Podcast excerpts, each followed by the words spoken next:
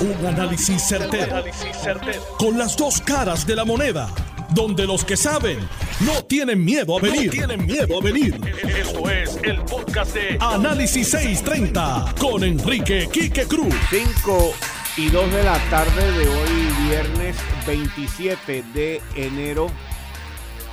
Tú estás escuchando Análisis 630. Yo soy Enrique Quique Cruz y estoy aquí de lunes a viernes de 5 a 7 como todos los viernes, con el senador Juan Zaragoza y con el licenciado Ángel Toledo.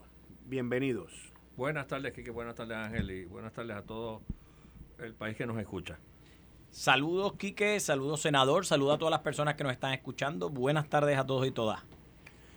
Bueno, eh, ustedes han estado pendientes a toda esta situación del caso de Sixto George. ¿Qué, qué, qué preguntas tiene? Por ejemplo, Juan, tú me estabas haciendo una pregunta ahora. Sí, estaba esperando a que Ángel, a que Ángel llegara para hacerle una consulta no facturable. Muy bien. Yo en mi, bueno, no soy abogado, gracias a Dios. Entonces, el gracias a Dios está de más, senador. extorsión gracias por lo que me toca. Extorsión no es este proceso en el cual alguien te amenaza con hacer, llevar a cabo algo, eh, si tú no lo compensas eh, económicamente. pues mira. Que me confundo con. Yo, yo fríamente viendo esta situación de, de Sixto George, yo lo veo a él como un, como un comerciante. como sí, que un comerciante que tiene el olfato, ve esta situación y dice: Mira, yo estoy disponible como facilitador, como intermediario aquí para, hacerte, para limpiarte la cara. Y te cuesta tanto. Pues mira, yo te voy a leer, porque es que estoy buscando el artículo específico que define la extorsión. Porque lo primero es que nosotros tenemos que saber que, la ley en Puerto Rico y en Estados Unidos, eh, la ley penal descansa en un código penal que te define específicamente el delito y uno tiene que buscar los elementos de ese delito el, según la definición de delito, uno sabe cuáles son esos elementos que, forman parte, ¿no? Ahora, en el caso de, y ahorita sé que estábamos hablando de este tema, en el caso del derecho penal, no se trata de que, digamos, el delito tal tiene cinco elementos, si se dieron tres, ah, pues mira, por lo menos tienes tres de dos, pues, pues culpable. No, no se tienen que dar los cinco elementos. de estricto cumplimiento. El de estricto cumplimiento y tienen que darse de la manera en que el artículo lo define. Estoy buscando el artículo para leerlo textualmente, pero, pero en lo que en lo que encuentro el texto específico, si les o cualquiera de las personas que me conocen y, tengan su código penal cerca, mándele una foto, eh, ¿cómo es? Tomarle una foto y, y envíemela. De todas maneras, si nos dice lo siguiente, mira, el delito de extorsión requiere violencia, o intimidación, ¿verdad? Aquí no te dice que es uno en particular, sino te dice con intimidación se, puede dar el delito de, extorsión. uno lo asocia más con la cosa física, puede ser emocional también. De acuerdo, de acuerdo. Y claro, sin entrar nosotros en toda la teoría del, derecho penal, la, la violencia más bien a lo que se refiere es a que, a que sí se haga algún tipo de fuerza que, que naturalmente pues no sea sabe que, se asocia mucho con la eh, violencia física. O que te pongan una cabeza de un caballo en la cama tuya cuando tú te levantes, que es, una extorsión que le hicieron al, de Godfather. Sí, no, pero mira, eh, llamé a, y, lo tengo en línea telefónica al licenciado Javi, Javier Micheo, sí. Eh, que él, este, este, o sea, practica en la federal y en la estatal, es el abogado de Rafi Pina, en, en uno de los abogados en esto, y su oficina de abogados eh, es con la eh, ex fiscal federal María Domínguez. Eh, Oye, María Domínguez fue profesora mía, ¿sabes? ¿Ah, sí? Espectacular. Domínguez Micheo Ramos es el... En la Escuela de Derecho de la Universidad de Puerto Rico. Buenas tardes, licenciado. Muchas gracias. Bienvenido aquí a Análisis 630. Buenas tardes, Kike, y a todos los que nos escuchan. Gracias por la invitación. Surgió aquí, entre el senador Zaragoza y yo, que somos non-lawyers, es licenciado solamente en obras públicas. Él, él tiene CPA y todas esas cosas de licencia, yo no. Pero surge la, la, pregunta sobre el delito de extorsión, que tú y yo lo hablamos hoy eh, en, en, Lo sé todo, que fue inclusive la primera pregunta que te hice, que, que yo, la pregunta que yo le hago al licenciado Javier Micheo hoy en, en, Lo sé todo, que fue mi primera pregunta, le digo, ¿cómo, puede, ¿cómo se puede configurar el delito de extorsión cuando se está hablando de que este Sixto George le está pidiendo 300 mil dólares para hablar con toda esta gente, repartirlo eso y dar su servicio, pero a la vez, más adelante sale que el comité de campaña de Ricardo Rosselló le pagó a él 180 mil pesos. O sea, que, ¿dónde está la extorsión? ¿Dónde está el miedo? ¿O dónde está el acto de, de, de, extorsión? Y, y entonces, Javi, dame, dame tu contestación y tu explicación. Pues, Kike, yo creo que precisamente la duda que ha sembrado en ti ese ese hecho de que Ricardo Rosselló le dio contrato a Sixto George es la duda que está tratando de sembrar la defensa de Sixto George en mentes del jurado. Pero, hablando estrictamente de los elementos del delito, ¿okay? los elementos del delito de extorsión en la modalidad que se ha cargado en este caso, acuérdate que esto es un, un delito de intento, o sea, aquí no se completó la extorsión porque no se obtuvo la propiedad, pero a grosso modo los elementos son que una persona por medio de intimidación obtiene propiedad de otra persona, ¿verdad? O sea, con conocimiento e intención de intimidar y de configurar el delito de extorsión. No tiene que ser intimidación porque está amenazando con violencia, puede ser intimidación económica, puede ser cualquier tipo de acto que va a inspirar un temor en una persona razonable. Ahora, eh, eh, en los medios se ha hablado mucho de que aquí se extorsionó al gobernador de ese entonces, a Ricardo Rosselló. La realidad es que la fiscalía lo que ha tratado de mostrar es que se configura los elementos de extorsión tan pronto Sixto George le solicita los 300 mil dólares y la ayuda con los contratos a Anthony Maceira. Lo que puede haber sucedido luego de que Maceira le pudo haber comunicado eso a Ricardo Rosselló o a cualquier otro miembro de la administración para continuar regando ese temor que él sintió. Eso realmente no no influye el hecho de que la fiscalía ya pudiese haber establecido los elementos de extorsión con solo pasar prueba de la conversación entre Sixto George y, y Anthony Maceira. Y, y cómo, o sea, que como estaba mencionando también hace unos minutos atrás, el senador Zaragoza que dice, pero digo, y voy yo a, describir lo que yo entiendo, si no, Juan, tú me corriges, pero Juan lo que dice es que él ve a Sixto George como un hombre de negocio ofreciendo su servicio. Claro. Ahora, ahora acuérdense de algo. Los delitos requieren intención criminal. Aquí se hizo, aquí se hizo una solicitud a un miembro de la administración de un dinero para a, ayudarlos en algo que ellos necesitaban, ¿verdad? Eso es lo que la defensa quiere decir. Lo que la fiscalía quiere hacer con esos mismos hechos es decir, lo que Sixto estaba comunicando era una amenaza, que o me pagas o este chat va a salir. ¿Ok? Eh, eh, eh, son los mismos hechos. Es la interpretación que reine en la mente del jurado.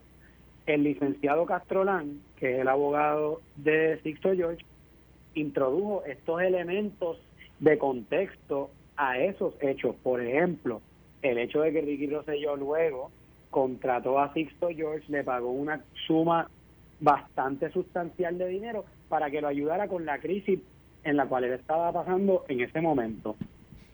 La fiscalía pudiese dar luz fin a eso también, porque hay quienes dicen keep your friends close, but your enemies closer, ¿verdad? También la fiscalía puede decir eso que eso puede ser una reacción a la extorsión. Al final del caso, el momento más crucial aquí va a ser cómo, luego de haber oído prueba por tantos días, de, haber tantas reuniones, tantos individuos prominentes involucrados en los hechos del caso, ¿quién puede presentarle su teoría en base a esos hechos de la manera más creíble a ese jurado? ¿Ok? Si si la versión de la defensa logra crear dudas razonables, y sí que yo creo que las preguntas que, que tú me estás haciendo, quizás quizás tú estás teniendo un poquito de duda en base a lo que has leído, ¿verdad? Porque yo no creo que, que hemos estado en sala viendo todo, pero en base a lo que me has leído y lo que me has dicho, parece que en tu mente hay dudas. Así que hay que ver si según pasan los días, el jurado se desarrolla esa misma duda o ellos no tienen esa misma duda. O sea, hay, hay que ver, pero pero ciertamente aquí que dos veces ya me ha hecho la pregunta y a mí me parece que por lo menos tú tienes dudas. No, fíjate, eh, yo, yo, yo personalmente yo no lo no tengo duda, pero sí te tengo que decir que lo estoy mirando desde el punto o la perspectiva de que lo podría ver un jurado que también lee, que escucha, que ven televisión, que escuchan comentarios y que ellos se deben estar preguntando lo mismo que Zaragoza me estaba preguntando a mí, Sixto George es un individuo de los medios y fue allí a ofrecer su servicio para, para este, resolverle un problema, supuestamente, porque eso no tenía solución ni con un millón de pesos, al gobernador de turno. Sí, una preguntita, licenciado Zaragoza, por aquí. ¿Cuán, ¿Cuán importante es que en realidad Sixto George hubiese tenido control sobre la divulgación eventual del chat o no. O sea, que él, que él en efecto pudiera haber controlado, tuviera el control de Rowley a la hora de divulgar el chat. O, lo importante es que eh, eh, en, en, ese proceso de extorsionar a, Fortaleza, él, él, los convenciera de que él tuviera, tenía ese control.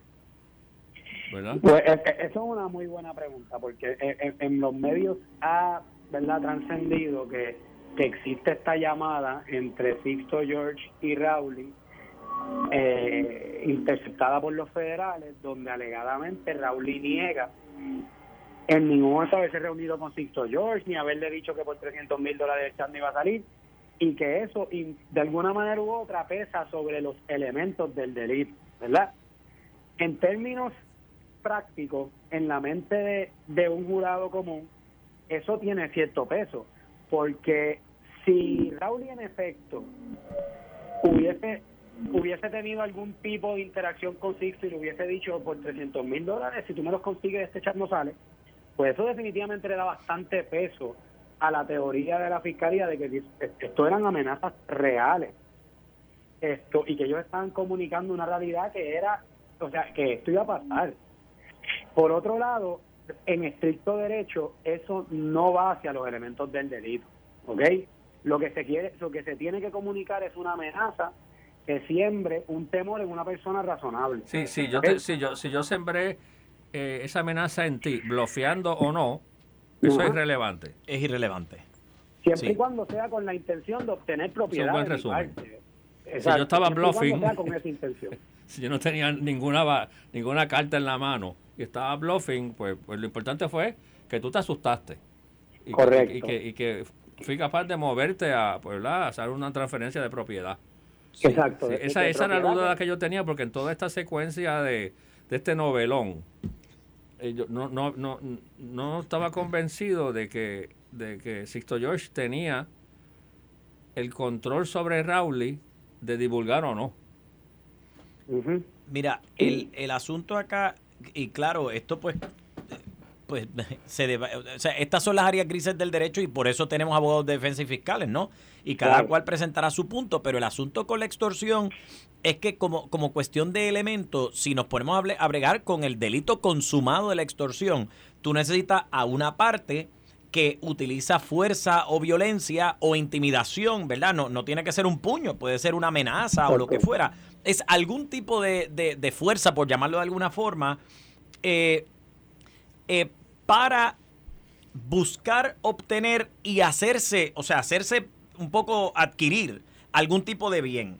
Claro, ¿qué te pueden decir algunas personas? Bueno, lo que pasa es que entonces Sixto George nunca consumó la extorsión porque él podía haber usado la amenaza de que yo voy a revelar esto, aquello y lo otro a cambio de 300 mil pesos, pero es que a él nunca le dieron los 300 mil pesos, ¿verdad? Pudieran decir algo como eso.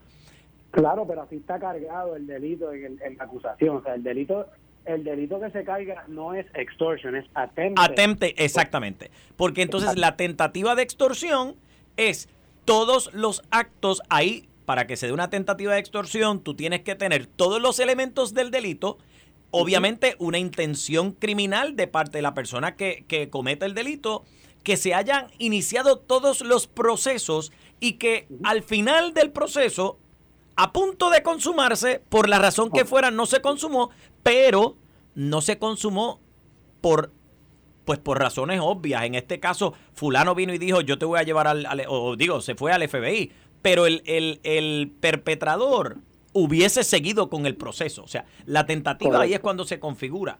Cuando la persona que está cometiendo ese delito de, de, extorsión, que claro, termina, eh, termina no consumándose en su totalidad, esa persona no, fue por ella que se detuvo el proceso, esa persona hubiese seguido. El proceso se detuvo por otra razón. Ahí es donde está la tentativa y, ¿verdad? Yo no estoy allí y yo no quiero prejuiciar a la gente, pero por lo que yo he visto hasta esta fecha y lo que he escuchado hasta ahora, a mi juicio, se consuma el delito de la tentativa de extorsión según está definido, para mí. Pero, bueno, y, eso es verdad, y, un punto que, que, que, que, no se puede perder es que uno de los elementos más importantes de todos los delitos, que es esa intención claro. de, de cometerlo, pues como, como dicen, ¿verdad?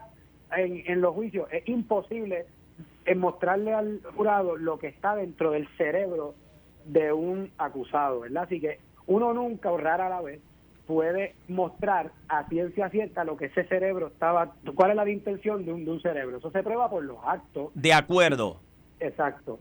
Y de acuerdo. Este caso, este caso, como dice el, el senador eh, Zaragoza, el tema es que Víctor George era un, un hombre de negocio, un hombre de los medios, y que en teoría, ¿verdad? Y esto es teóricamente hablando, esa transacción existe un mundo, quizás es alterno a este, el jurado decidirá, donde esa transacción pudiese ser legítima, donde a él lo contratan como estas personas que son crisis managers. Estamos a punto de tener una crisis y te voy a contratar, pero la forma en que suceden los hechos y la forma en que esa conversación se presenta al jurado a través del testimonio de Maceira, lo que sugiere no es algo de una transacción legítima, lo que sugiere es lo contrario. Al final, el jurado decide, pero el, el contexto que ha tratado de presentar el licenciado Castrolán, yo entiendo que por lo menos hasta el día de hoy, él ha sido, ¿sabes? Él ha tenido cierto grado de éxito en por lo menos crear una semilla de duda en el público, porque el jurado no sabemos de que, mano, aquí hay unas cosas raras porque Ricky contrató a este hombre después, cuánto temor pudiese haber habido en esa administración, él no tenía control del chat, etcétera. Así que realmente hay que ver porque e-, ese, ese elemento de intención en este caso es fundamental, porque las palabras pueden comunicar algo y la intención ser otra. Así que e-, eso eso estará por verse la semana que viene cuando el jurado pues presuntamente emitirá, su fallo. Entonces, licenciado, ¿a dónde le voy a dar mi dirección que me envíe el certificado de horas créditos de educación continua? Por lo menos media horita tengo ahí.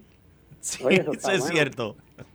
Eso está bueno. Licenciado Javier Micheo, muchas gracias. Muchas gracias a ustedes. Buenas tardes. Bien, buenas tardes.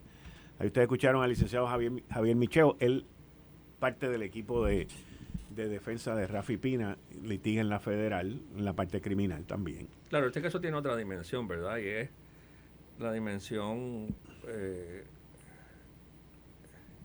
de la dinámica en los medios. Sí, la dinámica está, pero al palo. El juez hoy lo regañó.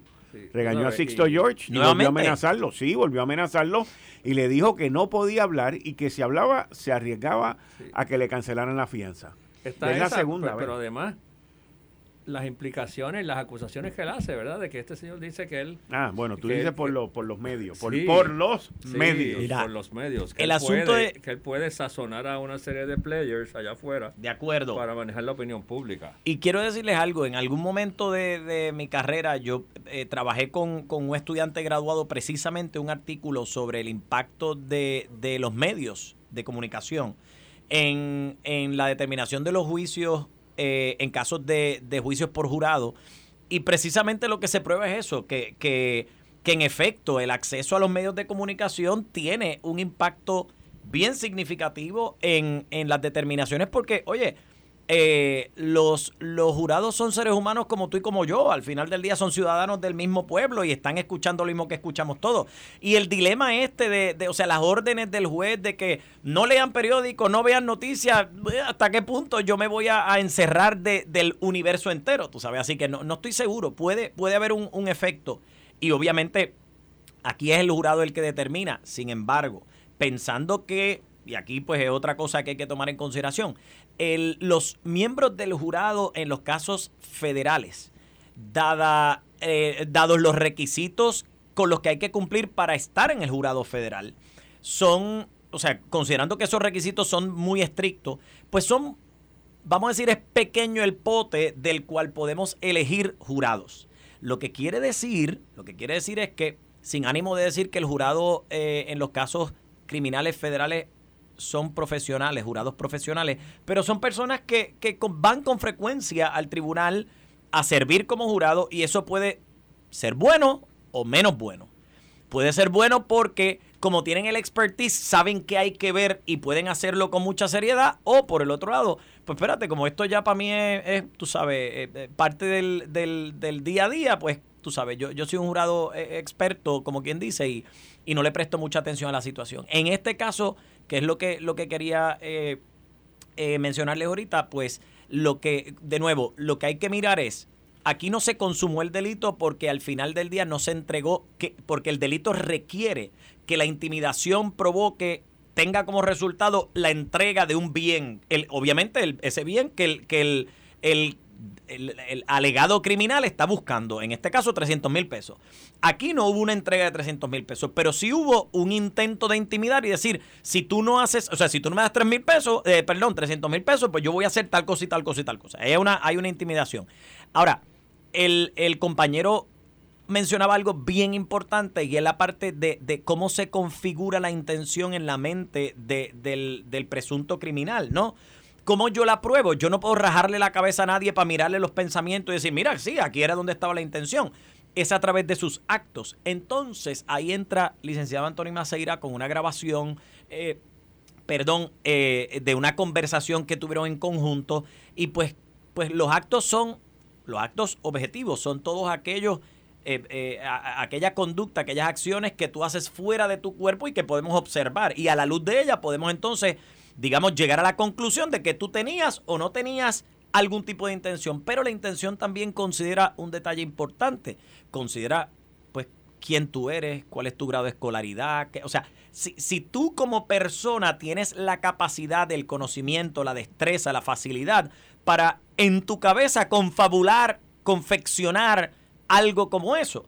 Y pues ciertamente en el proceso de probar ante el tribunal, yo creo que, hay una, y ahorita, ahorita no, perdóname, el miércoles en la, en, eh, con Quique en, en Lo sé todo, un poco decía que, esto estaba medio, medio ya eh, agarrado por el cuello, fue que yo dije que algo así como eso, porque la, la evidencia que hay, que ya se ha hecho pública porque se ha presentado, tiende a sugerir, si yo estuviera, o sea, si yo fuera jurado. miembro del jurado. Si yo fuera miembro del jurado, la, la, la, evidencia tiende a sugerir que en efecto tenemos un hombre que no, no padece de, sus capacidades ni de, ni de, sus facultades, que sabe lo que está haciendo, que conoce lo que puede ocurrir como producto de, de sus actos.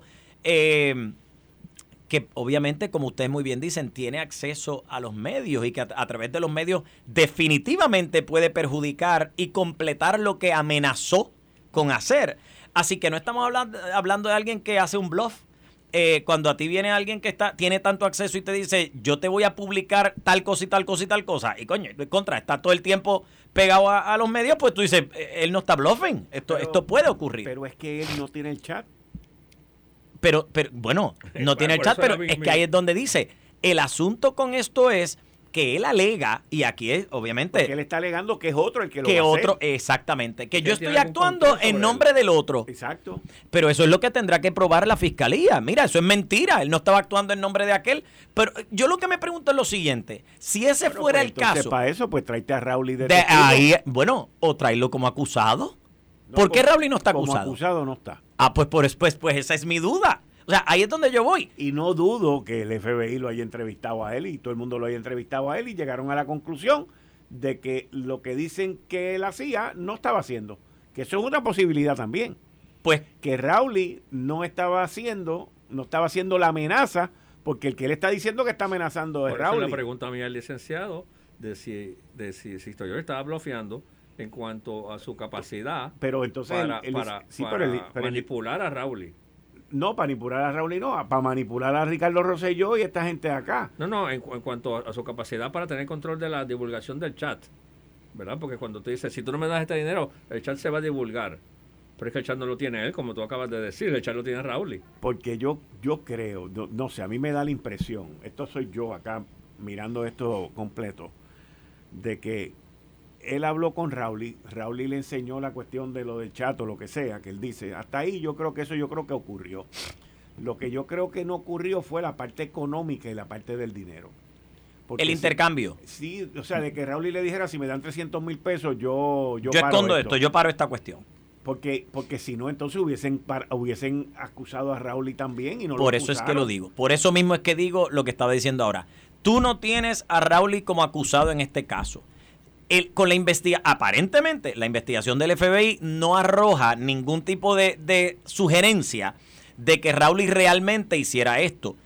Pienso yo que si, si la teoría de la defensa, que es que Sixto George estaba como un emisario, porque Raúl y el que está detrás de todo esto, aún así, me preguntas a mí, estamos hablando de una, de una conspiración, ¿no? De, de, cómo nos juntamos los dos para lograr consumar este delito. Raúl y por un lado que lo quiere y el otro que entonces lo, lo, actúa. Pero a Sixto George no lo están acusando de conspiración. De acuerdo, lo están acusando como, como el único y solo actor. Lo que quiere decir es que aparentemente, así como, como eh, así como los face cuando investigan o lo que fuera, te dicen, mire, que yo no tengo evidencia para, para someter cargos, pues aquí lo que aparentemente ha ocurrido es que no hay evidencia, por lo menos, según se entiende, no hay evidencia para someterle cargo a, a pero sí la hubo, o por lo menos suficiente, para entonces someterlo a Sixto George, y por eso es que él está en el juicio. Vamos a ver cómo esto se, se desenvuelve. Yo creo que está, está bien interesante, pero nuevamente, si me preguntan a mí, la evidencia que hemos visto tiende a sugerir, tiende a sugerir que el delito de tentativa está bastante, bastante configurado. Lo bueno de esto es que ahora tenemos en Puerto Rico eh, 700.215 personas expertas en, en, conspiraciones y en extorsiones, porque aquí enseguida la gente se convierte en experto, ¿verdad? Yo por eso. Hace, ay, hace dos semanas eran expertos en, el atirantado. En el atirantado. el, expertise va evolucionando, ¿verdad? Dependiendo del tema. Se va ajustando. Porque el, en el verano, acuérdate que el expertise tiene que ver con tormentas y ah, inundaciones. también, también. Lo, lo, que, lo que pasa, digo, si, si tú me preguntas a mí, ok, sin entrar en la parte legal, porque de verdad que no, no, la tengo, eh, entiendo las explicaciones de lo que ha habido aquí, pero si tú me preguntas a mí, a base de lo que he visto ahora, de lo que vi cuando esto explotó también hace par de años atrás, que si yo te tuviera que dar una descripción de qué yo creo que fue lo que ocurrió, yo creo que a Sixto George lo contactaron y él habló, tuvo algún tipo de conversación con Rowley. Yo creo que Sixto George en esa conversación vio una oportunidad de negocio para él. Claro. ok se hizo este mambo jumbo en la cabeza. Se le hizo la boca agua. Se le hizo la boca agua. Puso el número de 300 mil pesos. Eh, sacó la lista de a quién era que él podía llamar y contactar e influenciar. A ver si Colin cuela. Y buscó una oportunidad de negocio para él. ¿A base de qué? De lo que se llama aquí ahora, en el argot legal y federal, intimidación. Porque de lo que estamos hablando es intimidación. Claro. Pero él, y él, él la intimidación, ¿cómo la utilizó? con el miedo de que tu administración y a todos ustedes lo van a destruir. Es una amenaza. Una amenaza. Entonces, ¿qué pasa? Donde él mete a Anthony Maceira en todo este bollete, es que en todos, todo momento él se basaba en que iban a destruir la administración de Ricardo Rosselló por el chat, ta, ta, ta, todas estas cosas que ya sabemos. Pero Anthony viene y le dice, ah, y de ti él tiene algo de puerto. Ahí es donde lo mete. Ahí es donde lo intimida. Ahí es donde le mete el, el, el, temor. Y tienen, dice, quizás este se lo estaba inventando. También. Yo no sé, pero dentro de todo este Walt Disney World del negocio, se le fue la, se le fue la guagua. Y míralo dónde está ahora. Vamos a una pausa y regresamos inmediatamente como todos los viernes con el gabinete de los viernes, el senador Juan Zaragoza, el licenciado Ángel Toledo. Yo soy Enrique Quique Cruz, estoy aquí de lunes a viernes de 5 a 7, regreso en breve. Eh, estás escuchando el podcast de Noti1. Análisis 630 con Enrique Quique Cruz. 27 de enero del 2023, tú estás escuchando Análisis 630, yo soy Enrique Quique Cruz. Y estoy aquí de lunes a viernes de 5 a 7, como todos los viernes de 5 a 6 con el senador Juan Zaragoza y el licenciado Ángel Toledo. Bueno, cambiando el tema, sube el precio del café, señores. Y dicen que eso va a beneficiar a los caficultores locales. Yo entrevisté a una señora que es caficultora que dijo que eso no era verdad. En un momento en que el, históricamente el precio del café en los últimos meses ha bajado a nivel mundial más de un 30%.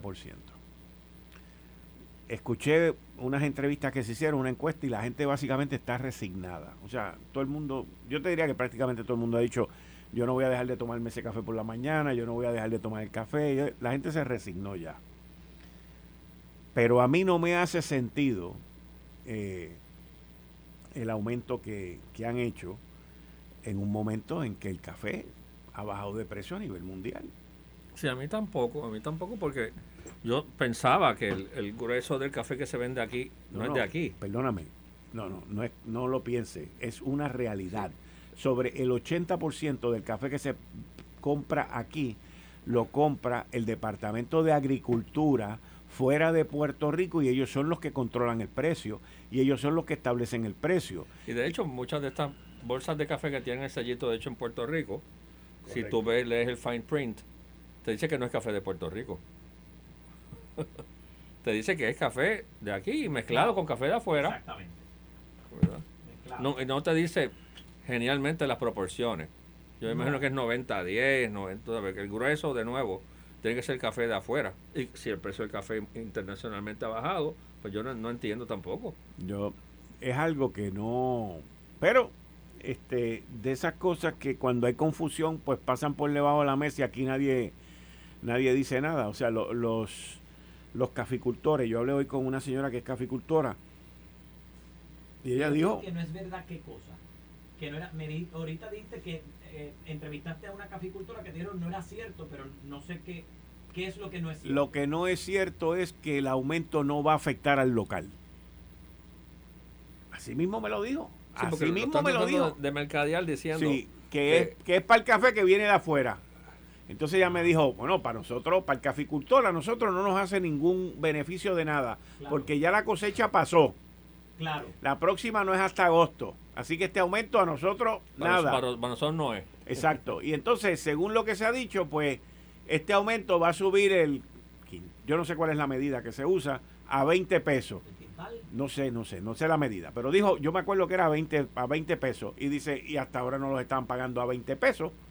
Así que yo no veo qué beneficio va a haber en esto. Y vuelvo y repito. O sea, yo no sé qué hace el gobierno comprando café. O sea, son cosas que no hacen sentido. Igual que no entiendo, no estoy de acuerdo con que el gobierno esté comprando guineos ni plátanos ni nada de esas vainas. O sea, eso no es una función del gobierno, esa es la parte que yo no... Igual que aquí se controla el precio de la leche, que tampoco estoy de acuerdo. O sea, por eso es que pagamos el galón de gasolina a 3.25 y el galón de leche a 7 pesos.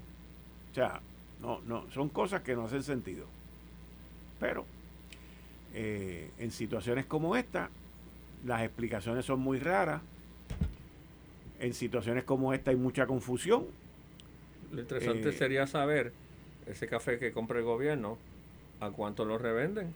Porque sabiendo lo mal negociante que es el gobierno, sabe ya se acaba subsidiando. de acuerdo. y el que se gana el dinero es el que el de la marca. La medida es a 20 dólares el almud. Me imagino que el almud es la canasta donde echan el café. No sé, me imagino, no sé. Yo de verdad que no tengo conocimiento de eso. Yo me lo, yo me lo preparo todas las mañanas y me lo tomo. Mm, yo de verdad que te, mentiría si te diga. Yo lo único que hacía era cuando chiquito me iba a, a, la finca de abuelo a coger café hasta que me regañaron porque cogía todos los verdes, los rojos, los amarillos. Así que pues, eso es lo único que sé de coger café. Pero, este, digo, no, no sé hasta dónde vamos. El gobernador se expresó, según lo que vi un, un comentario de él, de que eso no era final. Así que no sé si él lo va a aprobar. El secretario del Departamento de Asuntos al Consumidor, que está ahora, Irán Torres, aprobó el aumento. El que estaba antes no lo había aprobado, había dicho que no, que no era necesario. Este, son vertientes que... Y cuando el licenciado Edán Rivera, que era el que estaba antes en DACO, no lo aprobó, el café, el precio del café todavía estaba bastante altito el año pasado. Y ahora no. O sea, porque ha ido bajando, igual que la gran mayoría de las cosas que han ido bajando. O sea, los fletes marítimos han bajado bastante, eh, el petróleo ha bajado, todo ha bajado porque todo ha más o menos como que caído en su sitio luego de la guerra de Ucrania y, y de, y, del, el, y de cómo los mercados en prácticamente todas las áreas reaccionaron ante esa invasión. Pero ahora mismo, pues, o sea, uno dice, ¿sabe? Los caficultores están diciendo, a mí no me beneficia, para mí no es. O sea, yo, yo no sé. Bueno, eh, en otro tema, el, martes comienzan, cierra el, el puente de la vergüenza o de los sinvergüenza. Ese suena mejor, fíjate, no de la vergüenza de los sinvergüenza. El puente de los sinvergüenza cierra el viernes, el, perdón, el, martes, que viene. Y, y ahí empieza un calvario para esa gente de allá arriba. Mira, el martes de esta semana estuve visitando unas escuelas en la región de, de, Bayamón y precisamente de eso hablábamos. Cómo se va a complicar la vida para muchas personas, perdón, que viven en esa área, porque no solamente, digamos, personas que viven y tienen, o perdón, que personas que tienen que llegar a, Toalta o moverse por esas áreas, que utilizaban ese, ese puente, pues ahora tienen que dar una vuelta bien grande en vista de una construcción que también hay una carretera principal en el área, lo que le va a añadir posiblemente una hora, hora y media de tránsito a, a quienes normalmente se tomaban mucho menos tiempo para, para moverse por, por allí. Así que en efecto, el, dolor de cabeza va a ser grande y hay que prepararse para eso. Yo no sé exactamente cuánto va a durar eh, la reparación o, lo, que sea que, ¿verdad? El trabajo que vayan a hacer eh, pero el tiempo que dure va a ser bastante difícil para las personas que se mueven en esa área definitivamente. Ellos, lo que yo he oído es de 8 años a 2 años. Digo, de 8 meses a 2 años, perdón, de 8 meses a 2 años. ¿Por qué es tan amplio el tiempo? Porque tienen que levantarle la losa al, puente, según lo que a mí me explicaron.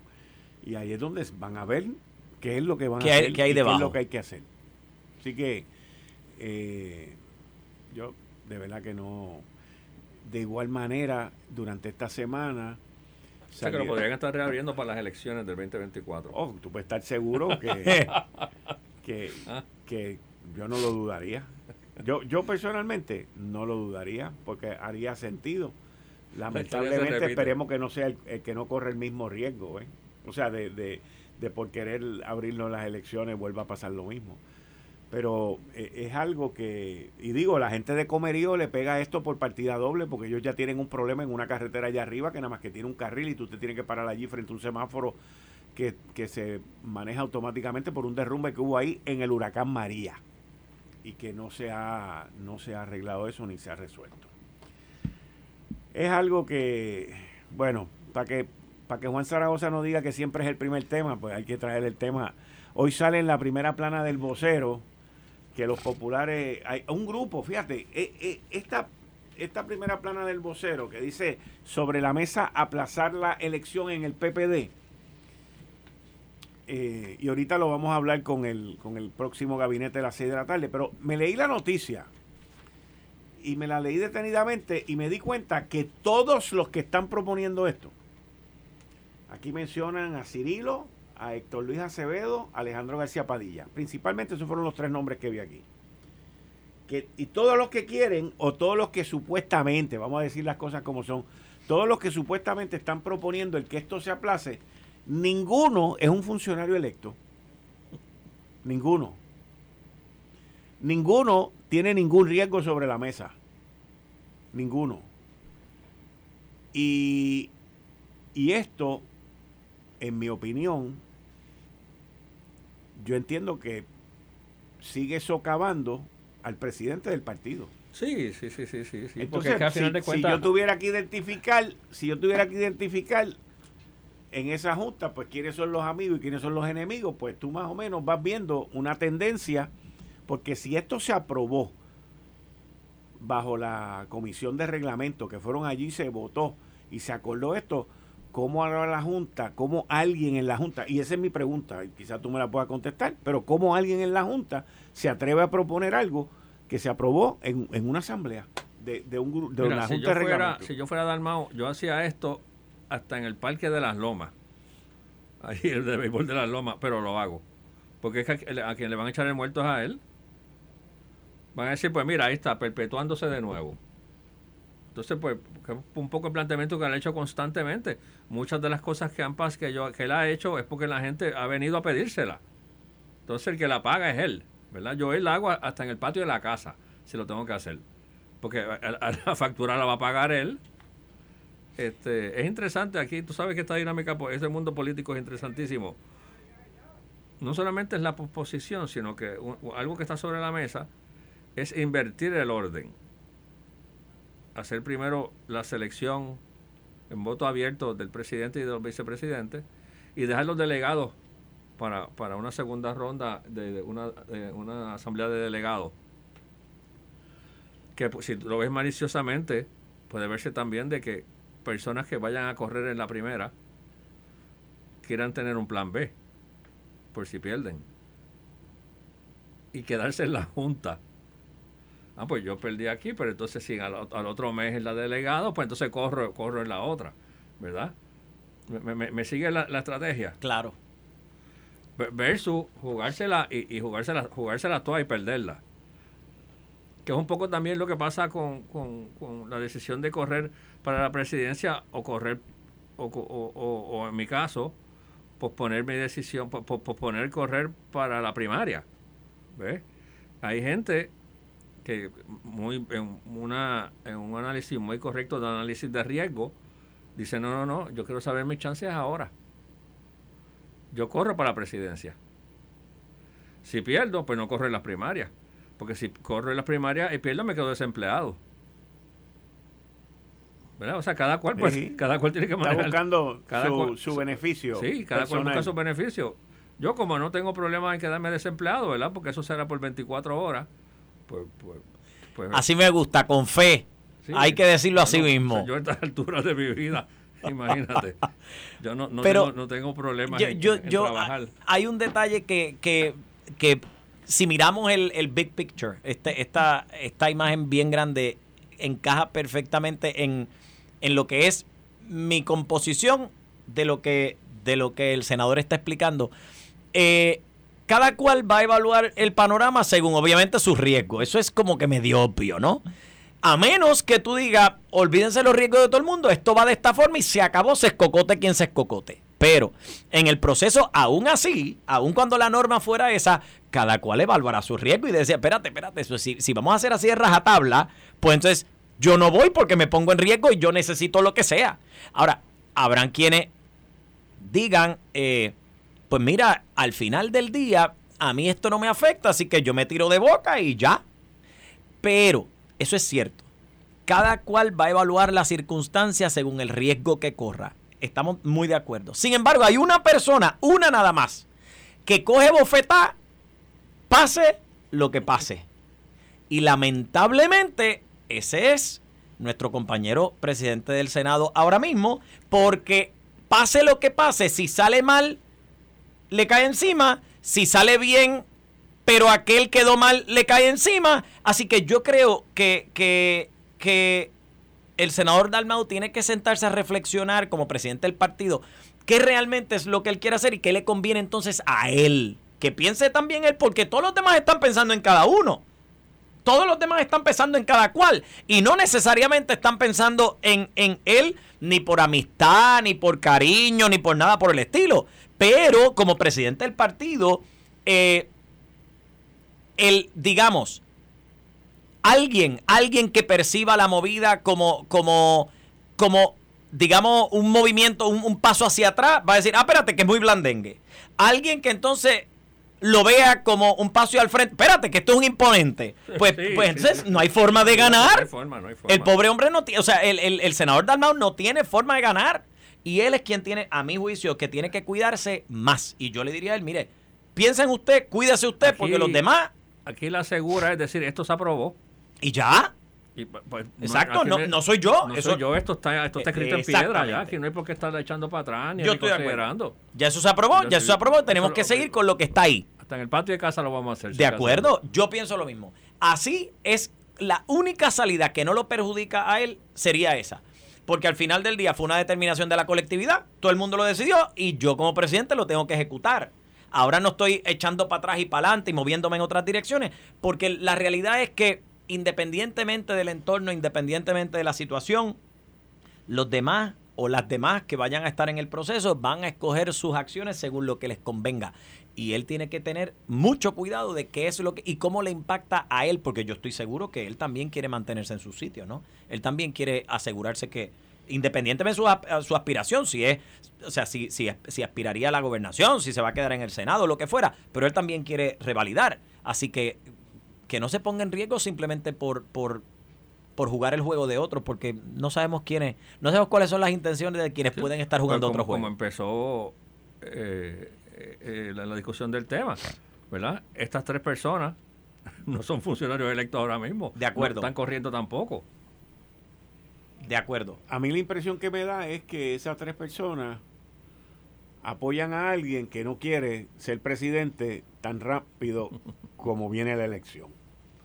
O sea, porque lo que estoy, lo que yo leo en el entrelínea que dice Cirilo Tirado y las otras dos personas que no hablan mucho, es simple y sencillamente como que a quien sea que ellos respaldan no le conviene que sea el proceso como está. Pero entonces la Junta y la mayoría de la Junta, de manera decisiva, tiene que entender que, como dijo el senador Juan Zaragoza, Aquí ya esto se decidió, aquí no hay nada que plantear. De acuerdo. Ni nada. O sea, la asamblea que se llevó a cabo de la Comisión de Reglamento es la que manda. La Junta no puede venir ahora a tratar de cambiar las reglas de lo que aprobó allí la Asamblea. Digo, el famoso dicho de que la Asamblea es soberana. Y eso fue lo que ocurrió allí. Allí se llegó, allí se votó, allí fueron los delegados. O sea, ¿cómo tú vas a venir inclusive a plantear una cosa como esta? Es completamente irresponsable plantear algo así. O sea, están cogiendo, lo que están es molestando al, pueblo popular, a los, a los delegados, los delegados y a la gente que fue y votó allí y le están diciendo lo que tú dijiste no vale nada. Sí, entonces creando porque aquí el que manda soy yo. Creando otra controversia, el partido no estaba con más controversia. De acuerdo. Lo bueno de esto, que, que, que no sé si tú repites los temas en el segundo panel, pero en el segundo panel tú tienes a Camacho, ¿verdad? Y Camacho es de esos populares que se entera de las cosas que pasan en el Partido Popular antes de que pasen. O sea que Camacho te puede dar Camacho te puede dar todo el inside. Claro. Story de lo que está pasando. Pero, pero yo creo que este, este, este evento es de, de este tipo, o sea, de, este clásico, eh, eh, ocurre, ocurre bastante. El, el, el clásico suceso de que luego de que tenemos todo planchado, de que ya las aguas están en su cauce, que todo el mundo está tranquilo, de repente viene aquel que se quiere se, que se cree dueño de, del club y dice, ah, no, espérate, es que yo quiero hacer. Entonces empezamos a hervirnos la sangre, se nos empieza a encebolar el hígado, queremos matar a dos o tres porque tú dices, pero, pero si ya esto estaba cuadrado, ¿cómo es que tú vienes de, de qué sé yo ni dónde, de, de por la cocina te metiste y ahora quieres cambiar todo que ya estaba ahí es donde está el problema. En la política las cosas no pasan por accidente. No, claro que no, claro que no, señor. es por una preocupación. Esta gente está, de acuerdo, esta gente está apareciendo porque hay un interés particular. Hay un interés particular y de nuevo, yo no sé hasta qué punto, porque yo no pertenezco al partido, yo no sé hasta qué punto puede darse en una asamblea una si seguimos proceso parlamentario, bueno, pues ya hay una, una decisión tomada. Pero al iniciar la asamblea, yo no sé hasta qué punto alguien puede presentar moción para dejar entonces sin efecto lo que ya habían decidido en asambleas anteriores, que muy bien puede ocurrir. ¿Que va a lacerar a la gente? Claro que la va a lacerar, porque ya esto estaba resuelto y como, como, como dice el senador, si me preguntan a mí, yo no creo que el Partido Popular esté para seguir agarrando sacudiones. Ya, ya, ya ha estado un poco pues, lacerado por, por precisamente por este mismo asunto. Y encontrarse en una situación similar no, no va a ser bueno para ellos. No va a ser bueno. Tan loco. Yo pienso lo mismo. Tan loco. O sea, el, tan siquiera pensar o proponer es de loco. De loco. Y lo que deben hacer de verdad es pasarle el rolo. Y ya, con eso terminan. Bueno, Zaragoza, como siempre, senador, muchas gracias. Nos vemos el viernes que viene. Gracias a ti. Licenciado Ángel Toledo también, muchas gracias. Nos vemos el viernes que viene. gracias por dejar el Partido Popular para el último tema. ¿Viste? ¿Viste? ¿Viste? Para que vea.